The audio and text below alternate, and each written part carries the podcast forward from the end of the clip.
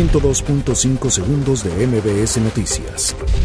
Ebrard destaca descenso irreversible en la inmigración ilegal hacia Estados Unidos.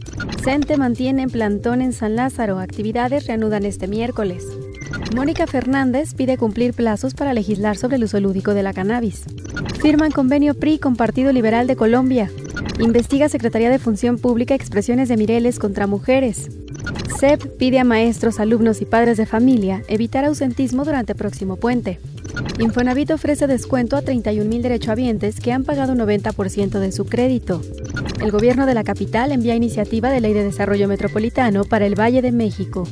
Grupo Armado balea fiscal regional de Tecámac, Estado de México, Joel Sánchez. Goleada amistosa de 4-0 le propina Argentina a México.